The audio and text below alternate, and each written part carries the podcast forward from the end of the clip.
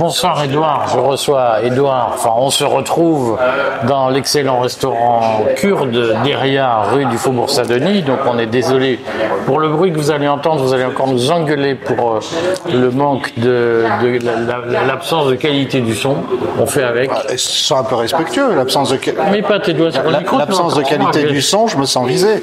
voilà, exactement. C'est du son sans qualité. Et, euh, et donc, on va aujourd'hui quand même dire quelques mots de l'Ukraine et euh, des, des deux événements majeurs, c'est-à-dire euh, l'inculpation. Je sais plus comme si- je sais pas si c'est comme ça qu'on dit de L'émission d'un mandat d'arrêt international. de Vladimir Poutine. Vladimirovitch Vladimirovitch Poutine, Ouais, ouais. euh, qui est poursuivi par la Cour pénale internationale, et sa rencontre avec Xi Jinping, qui est une série de mamours et de d'affirmations élogieuses. Oui. Alors, qu'est-ce qu'il faut penser de, de cette euh, poursuite, euh, ce mandat d'arrêt international qui est délivré contre Vladimir Poutine? Bah, Il y, a, il y, a deux- il y a deux façons de, de réagir. La, la première, ça serait de prendre au sérieux ce mandat international et de se dire que si euh, on veut euh, inculper Vladimir Poutine sur euh, la question d'avoir euh, recueilli des enfants en Russie et c'est qualifié de déportation alors que ce sont des orphelins de guerre, à ce rythme-là, euh, il y a beaucoup de gens qui vont être inculpés, du côté ukrainien comme du côté russe, euh, pour crimes de guerre. et on risque d'avoir une situation comme euh, dans l'ancienne Yougoslavie, où on avait commencé par un tribunal, une cour pénale qui était euh, d'abord anti-serbe, et puis qui a fini par euh, faire venir des, accusés de tous les, pays. Moi, j'ai tendance malgré tout à penser qu'on était plutôt dans le, le symbole, c'est-à-dire que le monde occidental se rend compte que, au mieux, il y aura euh, une partie d'échecs euh, sans vainqueur. Euh, peut-être même le monde occidental a-t-il peur de perdre et donc euh, sans qu'il y ait forcément de pression parce qu'on est plutôt dans le pouvoir des juges qu'on connaît bien dans les différents pays transposé à l'échelle internationale euh, ça donne ce que on pourrait presque appeler un populisme des juges donc bah, on est juge international qu'est-ce qu'on fait on se paye Poutine. Voilà. Concrètement ça aura peu de conséquences puisqu'il est très improbable que Poutine soit prochainement euh, dans un pays occidental et dans tous les autres pays, il est très improbable euh, que le mandat d'arrêt soit exécuté. Euh, donc on a une preuve de plus du fossé qui est en train de se creuser entre l'Occident et le reste du monde. Et j'ajouterai pour finir que je pense qu'il s'agit d'une grosse erreur psychologique parce que cela rend Poutine encore plus populaire et ça a été en plus émis à deux ou trois jours de l'anniversaire du déclenchement de la guerre en Irak, du 20e anniversaire de la, de la guerre en Irak et il suffit de regarder les titres de la presse en, en Asie ou ailleurs qui disent euh, mais comment Euh, y a- au fait il y avait personne eu de puni pour euh, pour euh, pour la guerre en Irak euh, de l'ancien gouvernement Bush par exemple. Donc voilà j'ai tendance à dire que c'est euh, plus de la gesticulation qu'autre chose On rappelle que la Cour pénale internationale de la Haye est une émanation euh, très incertaine et sinueuse de la première Cour d'arbitrage internationale qui avait été créée en 1910, quelque chose comme ça, 1913. On ne voudra pas, si j'ai plus la date exacte, par la Carne- Carnegie International Foundation. Oui, oui. Et on rappellera aussi que les, que les États-Unis d'Amérique ne reconnaissent pas la juridiction de euh, cette Cour pénale internationale pour leurs ressortissants. C'est-à-dire qu'ils sont prêts à juger le monde entier, sauf eux. Raison pour La laquelle d'ailleurs, pour tout le euh, monde sauf pour nous. euh, raison d'a- d'ailleurs pour laquelle les Russes avaient dit que tant que les États-Unis ne reconnaissaient pas l'autorité de la CPI, ils ne la reconnaissaient pas. Donc M. Poutine n'aurait pas dû faire attention à, à ce mandat d'arrêt. Euh, Qu'est-ce qu'il faut penser, puisque justement ça pose la question, tu le dis, du découplage entre les USA, le bloc occidental et la Russie. Qu'est-ce qu'il faut penser des mamours que euh, la, la, Russie est en train de faire à la Chine et à Xi Jinping? Alors, ce qui est très impressionnant, c'est euh, la vitesse à laquelle s'affiche depuis deux trois mois le rapprochement sino-russe, ou en tout cas la confirmation que euh, l'entrevue que Poutine et Xi Jinping avaient eue début février 2022, à quelques semaines de la guerre, et on imagine mal que Poutine n'ait pas évoqué l'éventualité de la, de la guerre euh, devant, euh, devant Xi Jinping à l'époque, eh bien, cette grande alliance stratégique, elle, elle se confirme de manière absolue. D'abord, dans certains chiffres, hein, le, le, le, commerce entre les deux pays en 2022, c'est 190 euh, milliards d'euros, euh, ce qui n'est pas une petite somme, et c'est appelé à appelé à grandir. Euh, on a eu aussi des des soupçons émis par les États-Unis, mais en fait c'est un secret de polichinelle. la Chine a, a, fourni un certain nombre de composantes pour certaines armes russes, et, mais surtout, ce qui est très intéressant, c'est ce que Xi Jinping a dit aujourd'hui avant l'entretien de 4h30 que les, que les deux chefs d'État ont eu, euh, il, il, a, il a dit que pour lui, il était important euh, de, que sa première visite au début de son troisième mandat soit en Russie et que d'ailleurs il avait fait la même chose au début de son premier mandat. Euh, on peut se rappeler que les présidents français vont systématiquement à Berlin.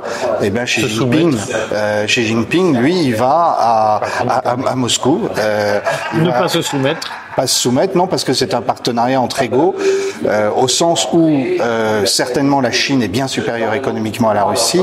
En revanche, je pense depuis le départ que la Chine est très soulagée que la Russie ait eu le courage d'affronter l'OTAN et les États-Unis.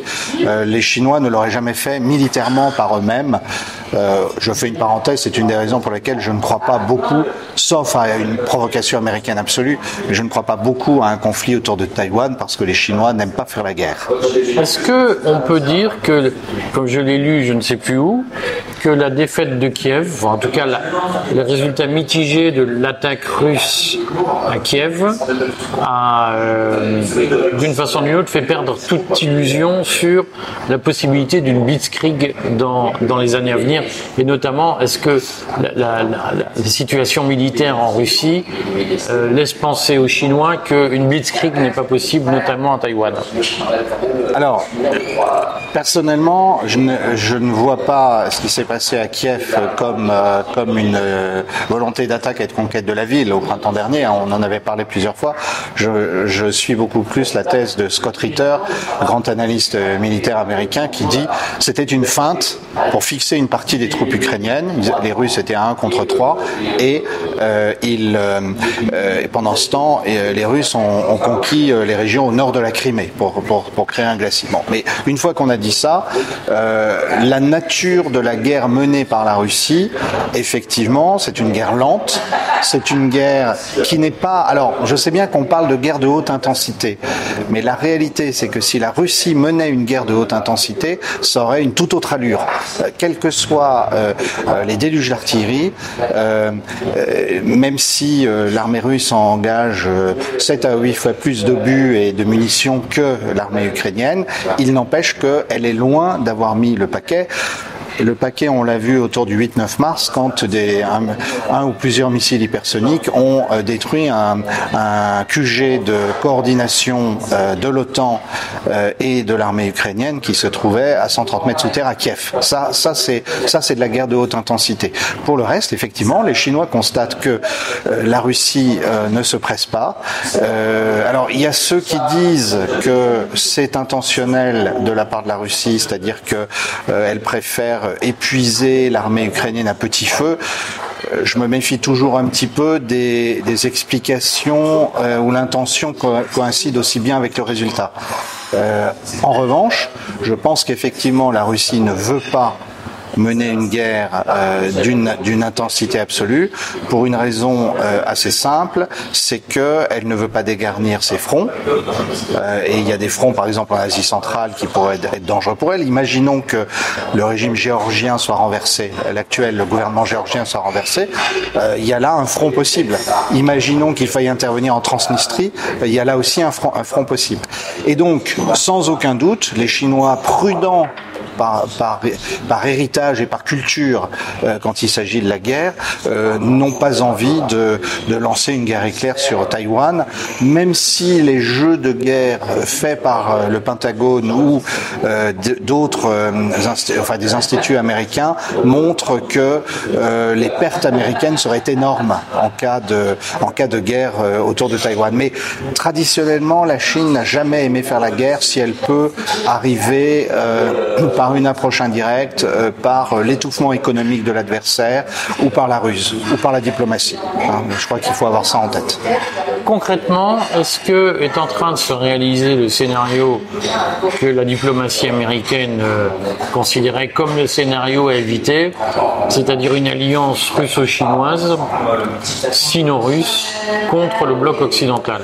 Alors, je, je, crois, et d'ailleurs euh, Xi Jinping y insiste, il insiste sur la stabilité et la volonté de travailler dans la durée, puisqu'il a même, il a même fait une allusion euh, aux élections présidentielles russes de l'année prochaine, et le Kremlin s'est empressé de faire, de, de, démentir en disant, ça ne voulait pas dire que Vladimir Poutine sera un nouveau candidat, mais Xi Jinping a dit ce qu'il souhaitait.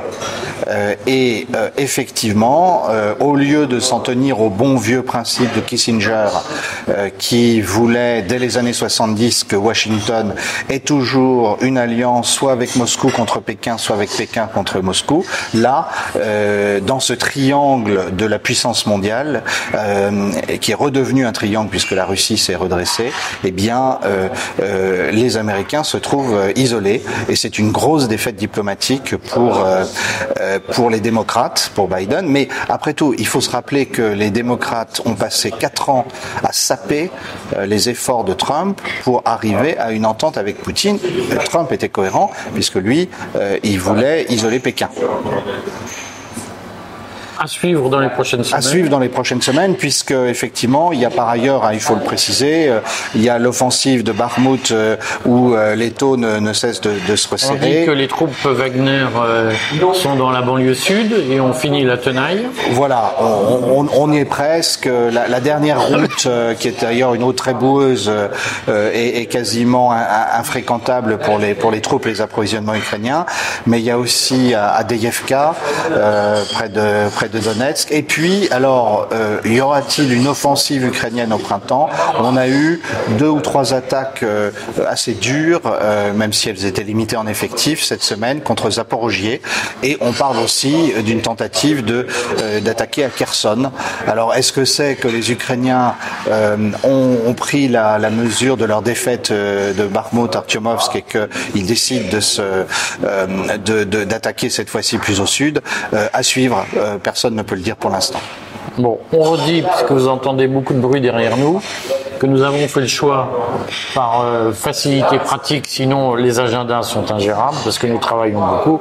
Nous faisons le choix de faire des points volants dans Paris et puis ça vous permet de visiter des endroits comme ce restaurant turc kurde que je recommande à tout le monde euh, et qui est très pratique euh, près du métro Strasbourg-Saint-Denis. Et le courrier des stratèges fera d'ailleurs un, un, un, guide de restaurant euh, bientôt. Hein, nous y travaillons. Nous y travaillons. C'est en cours. Voilà. À bientôt.